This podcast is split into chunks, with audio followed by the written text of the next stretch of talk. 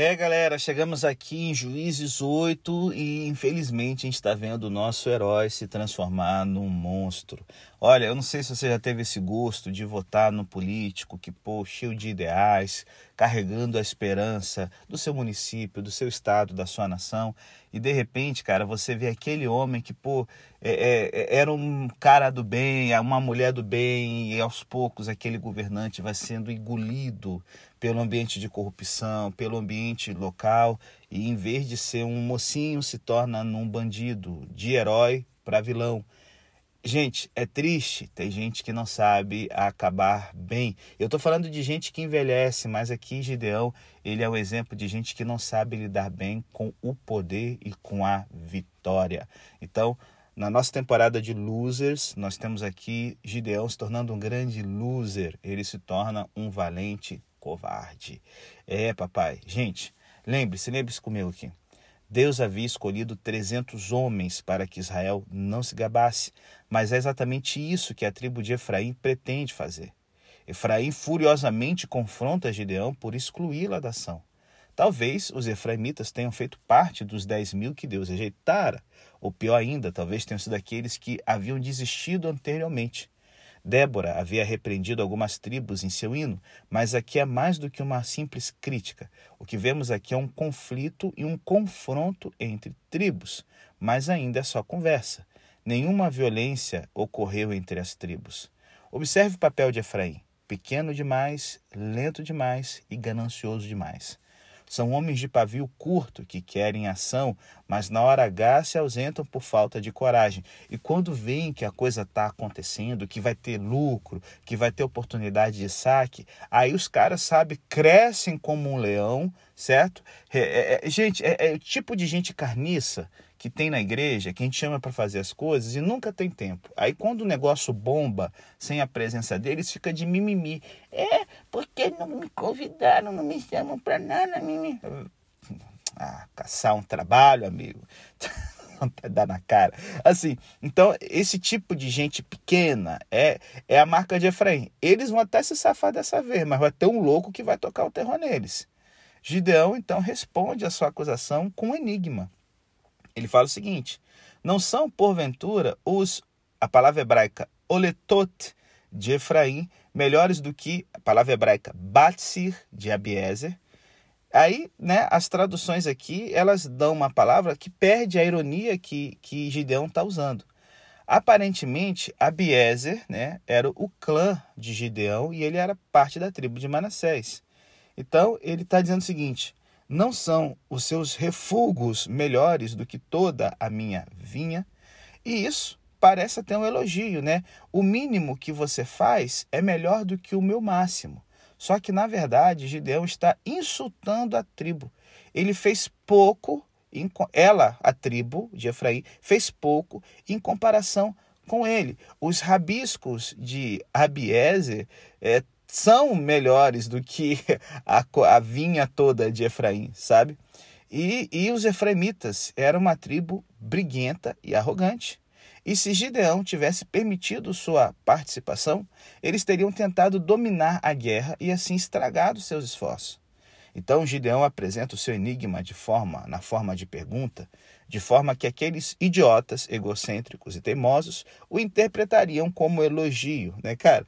A coisa mais gostosa, cara, é você zoar com a cara de alguém, a pessoa é boa demais para entender, né? Então, assim, o fato de eles terem entendido como elogio mostra que eles não possuem as qualidades para liderar. Então, assim, Gideão hábil politicamente, resolve a treta e ele então continua a guerra e sai em perseguição junto com seus 300, perseguindo os dois reis midianitas, Zebá e Salmuná, certo? É, que conseguiram escapar cruzando o Rio Jordão e agora estão seguindo para o sul com 15 mil homens. E assim, por que, que Gideão está indo para destruir esses caras? Primeiro, lembra que eu falei?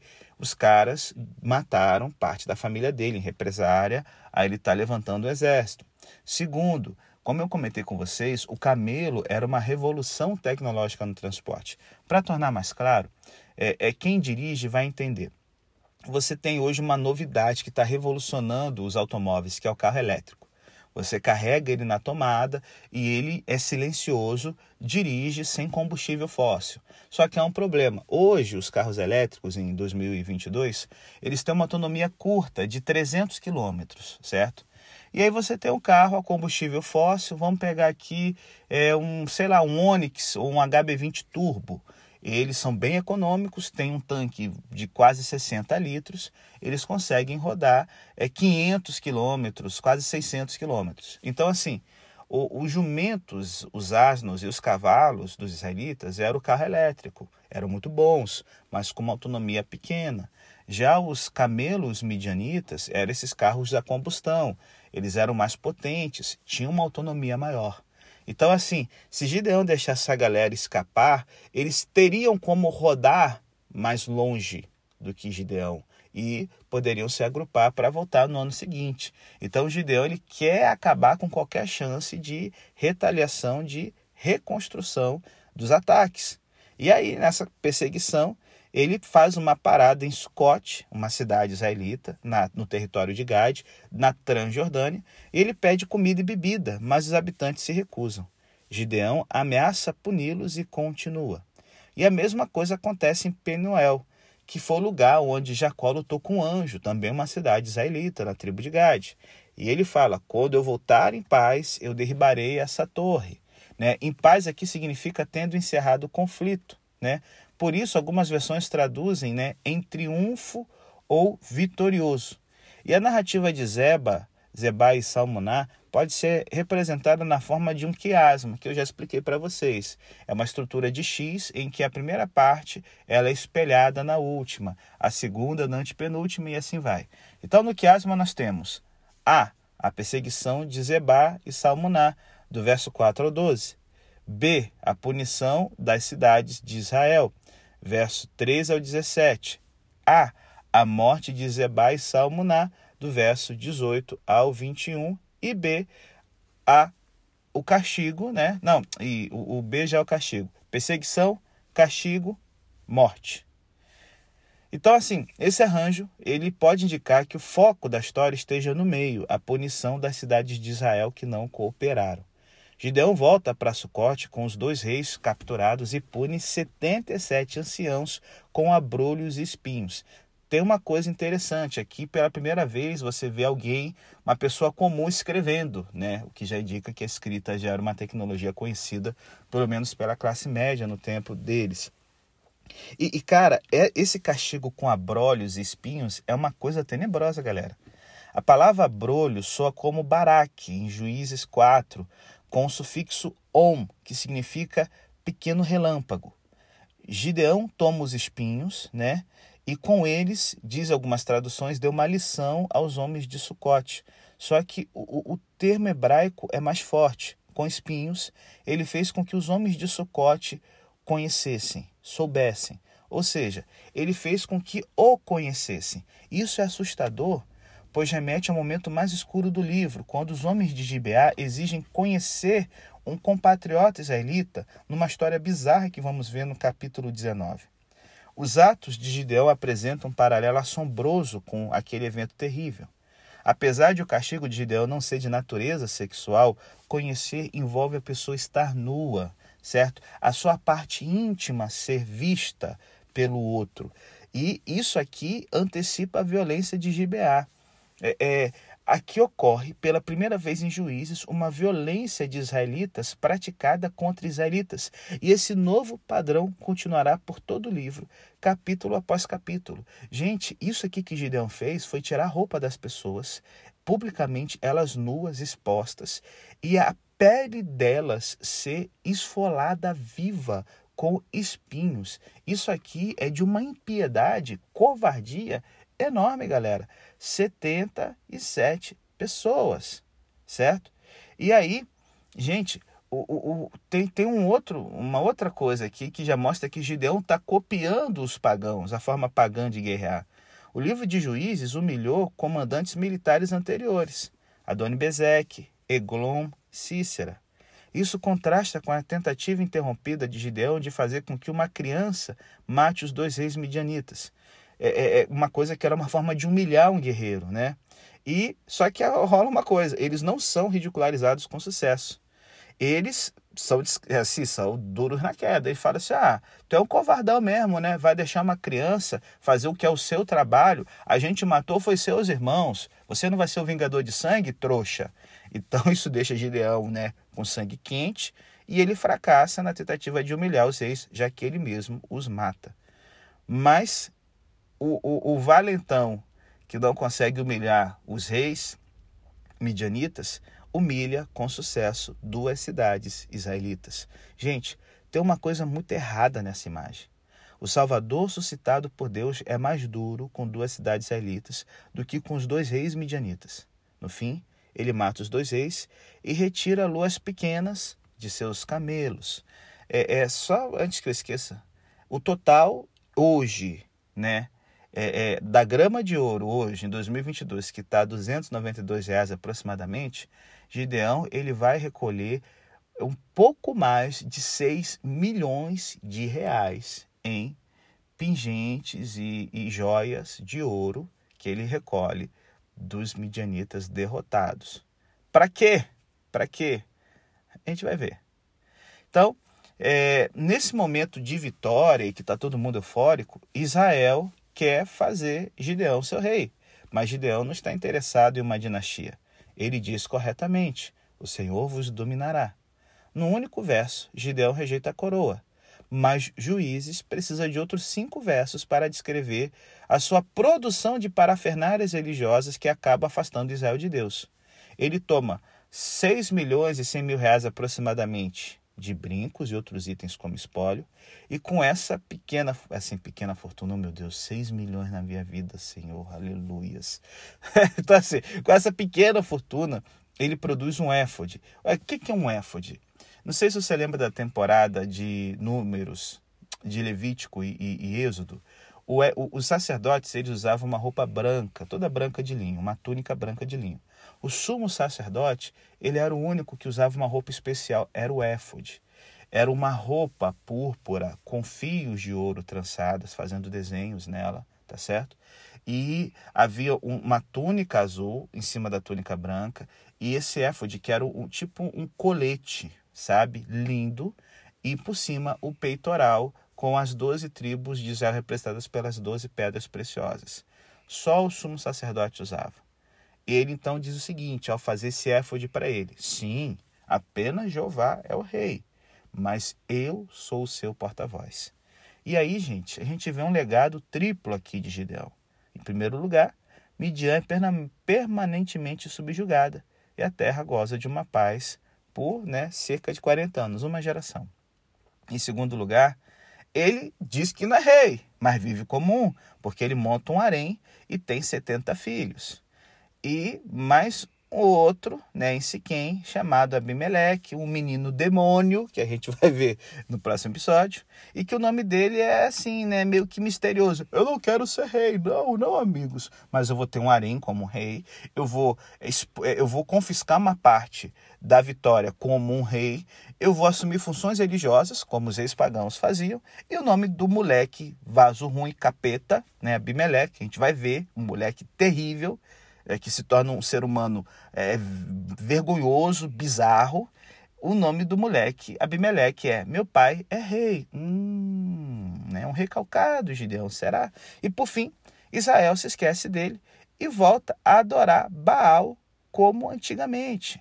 Então, assim, o ciclo de Gideão, gente, termina onde começou, com Israel como uma meretriz de Baal.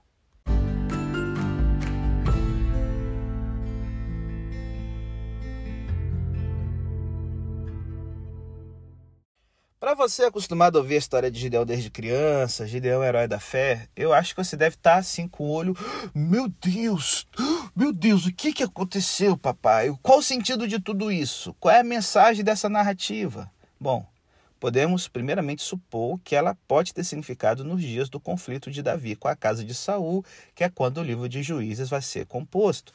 A guerra civil era para saber quem seria rei sobre Israel. Com Gideão, Juízes finalmente explora explicitamente o tema do reinado. O ciclo de Gideão faz numerosas observações que podem ter servido aos judeus como oportunidade de reflexão enquanto decidiam quem seguiriam. Bom, em termos de estilo de vida sugerido, a insistência de Gideão no reinado de Jeová teria servido como um esplêndido manifesto para a intenção de Davi de cumprir o ideal da realeza, como proclamação do programa sob o qual o novo reino funcionaria. O rei ideal é aquele que reconhece que Jeová é o verdadeiro rei de Israel. Evidentemente, Gideão rejeitou a coroa. Um modelo que Juízes explora é um Israel sem rei algum, mas isso leva apenas ao caos, o que se torna evidente na, na, na, no final do livro, quando a gente vê a história bizarra do levita e sua concubina. O que significa ter um rei que reconhece que o Senhor é o verdadeiro rei de Israel? Em 1 Samuel 22, Saul ordena que Doeg mate 85 sacerdotes em Nob, por eles não terem detido Davi. Então ele mata ao fio da espada toda a cidade, incluindo mulheres e crianças. Isso nos remete àquilo que Gideão fez em Sucote. Gideão matou 70 líderes de Sucote e depois todos os homens de Penuel. Seria o relato de Gideão um lembrete de que Saul mata israelitas em sua paranoia e sede de sangue? Será que o israelita teria entendido essa mensagem? Olha, isso também faz parte da história de Saul. Será que realmente queremos isso outra vez, Israel? Hum. Por outro lado, precisamos contemplar também as qualidades laudatórias de Gideão. Ela se concentra em sua bravura contra o opressor, e nos dias de Davi, esses opressores eram os filisteus. Aqui temos outro lembrete para Israel: precisamos de um líder militar. O Espírito desceu sobre Gideão, o líder relutante, e estando revestido divinamente, ele chamou Israel para a batalha e Israel respondeu. Compare isso com a carreira de, Saul em 1 Samuel 10. Compare com um só homem no verso 7 de 1 Samuel 10 com Juízes 6,16.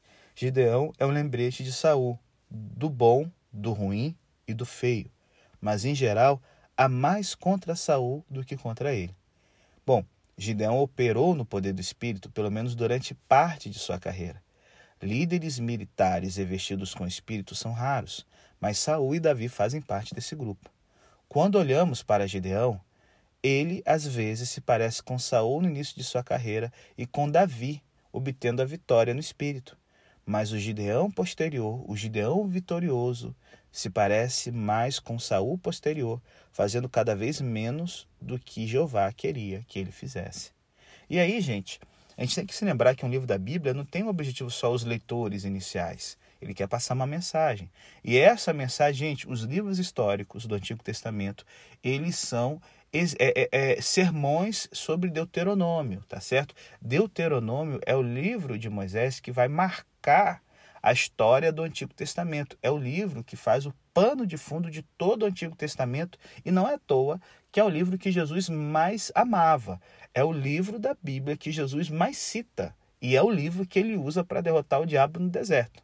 Então, assim, todo o livro de Deuteronômio ele gira em torno da aliança com Israel como Israel será abençoado por ser fiel a Jeová e amaldiçoado com várias coisas ruins por ser infiel.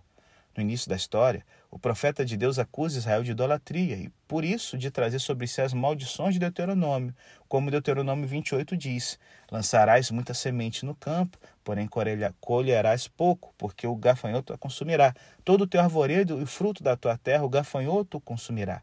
O ciclo começa e termina com a apostasia de Israel, merecedora das sanções da aliança. Gideão produz um éfode com luas crescentes, anéis e outros itens. O éfode é um símbolo de liderança é, religiosa, tradicionalmente um instrumento do sumo sacerdote para adivinhar a vontade de Deus. Juízes descreve outro éfode, o éfode explicitamente idólatra feito por Mica em Juízes 17. Então, assim, todas as referências a um éfode após o de Arão servem para praticar o mal contra o Senhor. É, é, e, e, e assim, e lembre-se, o bezerro de ouro em Êxodo também foi feito de anéis de ouro. Então, o éfode de Gideão remete ao bezerro dourado. Lembre-se que Jeroboão, rei de Israel, também produziu dois bezerros de ouro, um para Betel e outro para a cidade de Dan. Talvez o episódio final de Gideão seja um comentário que serviria para despertar os israelitas no tempo de Jeroboão sobre esse culto, representando como uma armadilha para Israel.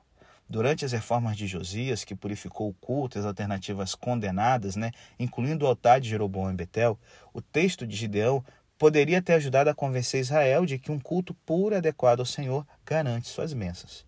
E durante o exílio na Babilônia, os judeus podem ter encontrado encorajamento na história de Gideão.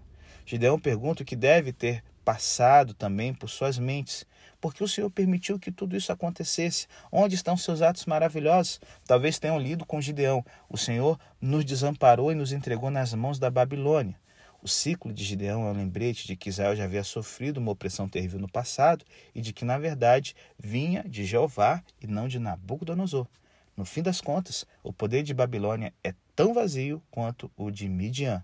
A Babilônia caiu no único dia, então os cativos puderam voltar para casa.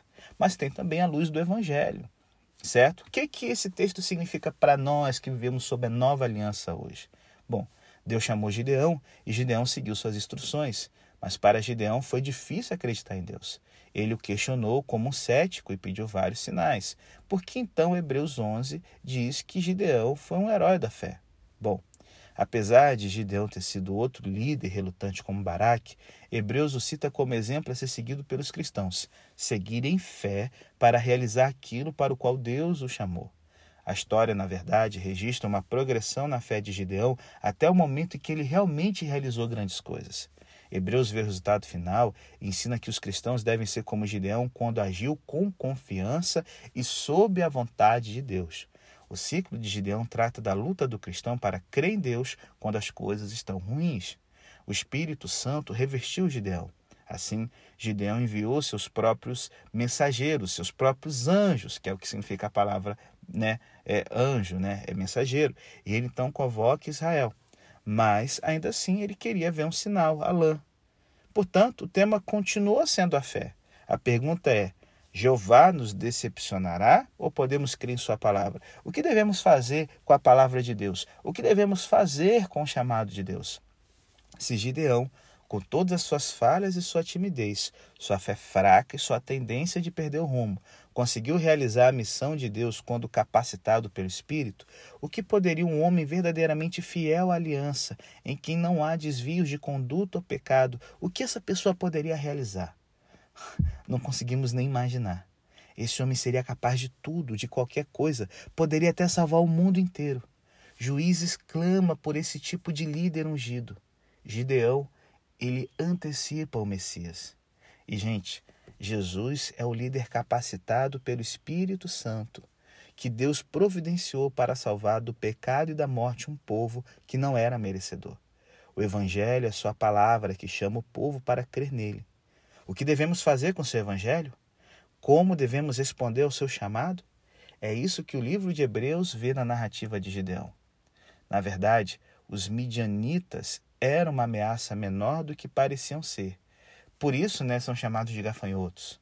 Os israelitas precisavam apenas crer em Deus e aquela monstruosidade simplesmente desapareceria.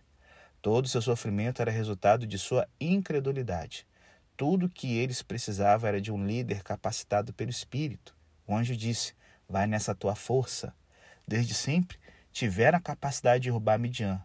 Por que então culpar a Deus? A fé do tamanho de uma semente de mostarda era a única coisa que lhes faltava. Da mesma forma, Hebreus chama os cristãos a se livrar de todo impedimento e seguir a Jesus, o pioneiro da nossa fé. E aí, gente, fechando aqui nosso podcast, vamos aplicar esse texto para a gente hoje? Como é um pecador capacitado pelo Espírito? Gideão tinha um perfil complexo que exibia qualidades altamente positivas e outras altamente negativas. Apesar de questionar e duvidar e precisar de sinais e confirmações, ele obedeceu. Mas ele obedeceu timidamente e sob o manto da escuridão, temendo a reação de seus vizinhos.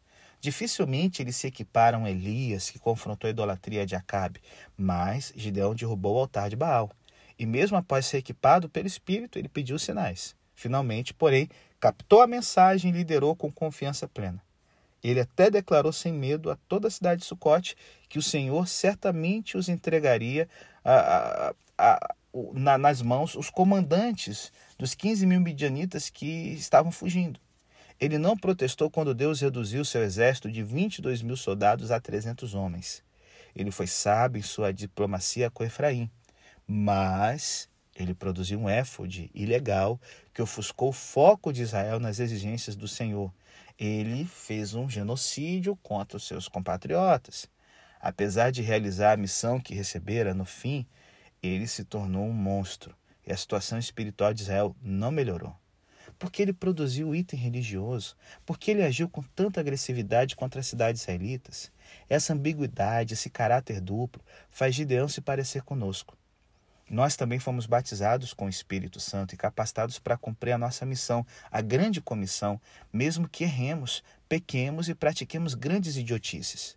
No entanto, a despeito de todas as nossas falhas, o sucesso da missão está garantido. Ide por todo o mundo e fazei discípulos, batizando-os em nome do Pai, do Filho e do Espírito Santo. Você pode ser dúbio, vacilão, um anti-herói e terminar até como um loser. A missão vai ter sucesso, independente de você, porque essa missão é de Deus. E aí, Gideão não é apenas um exemplo positivo de fé, mas, juntamente com a interpretação de Paulo das histórias de Israel no deserto, ele pode ser visto também como uma advertência, como um exemplo negativo. Que alerta nos dá o ciclo de Gideão o orgulho de Gideão o levou a ser violento contra as cidades israelitas. Quando Gideão fez isso, Deus desapareceu da narrativa. No momento que eles começaram a gritar pelo Senhor e por Gideão, a glória de Deus foi dividida. E quando a glória de Deus é dividida, amigo, a gente toma o que é de Deus, sabe? É, é, Paulo alerta contra os ataques de cristãos uns contra os outros. E Tiago 4 argumenta que os cristãos podem ser seus próprios piores inimigos. Deus e seu Espírito certamente não levam cristãos a lutarem uns contra os outros. Cuidado com os praticantes modernos da religiosidade falsa de Gideão, que creem que Deus está com eles, mesmo quando eles destroem seu povo e sua igreja. E quanto ao uso de ouro pagão para produzir um objeto de culto, talvez tenhamos aqui uma advertência contra aderir à cultura de hoje. Também vivemos num tempo em que, em termos religiosos, as pessoas fazem o que acerta aos seus próprios olhos. Fazemos o equivalente a usar ouro pagão para construir nossa religião? Como o evangelho é diluído por meio da incorporação de elementos estranhos, mas que está dando certo para os outros? Temos que ficar esperto nisso. Assim que iniciou a perseguição, Efraim se queixou. Quando Deus começa a avançar, aqueles que se queixam por terem sido excluídos e deixados para trás, mas se recebessem a permissão de participar, certamente teriam minado a causa. A natureza humana não muda, gente, a despeito da grande distância cultural. Gideão liderou Israel numa era tão diferente da nossa? Não, porque o ser humano é uma, uma, é, um, é, é uma draga, amigo. O ser humano é um vacilão, que o tempo passa, ele só fica mais tecnológico, mas está o vaso ruim ali. Como nós lidamos com esse tipo de situações? O orgulho de Gideão evidenciado na forma como puniu as cidades israelitas. É o outro lado da moeda do medo que ele inicialmente sentia dos homens. De um lado, somos intimidados pelas pessoas quando não deveríamos ser. De outro, confiamos em nós mesmos ou em outras pessoas, esquecendo-nos do Salvador. A princípio, Jeová queria um relacionamento íntimo com Gideão e Israel, mas após libertar o povo, os israelitas acreditaram que aquilo havia sido uma conquista de Gideão e se esqueceram de Deus. O temor do homem havia se transformado em confiança no homem, a tendência do coração que Jeremias chama de a mais enganosa de todas. Fique esperto. Veja a vida de Gideão, o que deu certo e o que deu errado, para que você também não vire um anti-herói.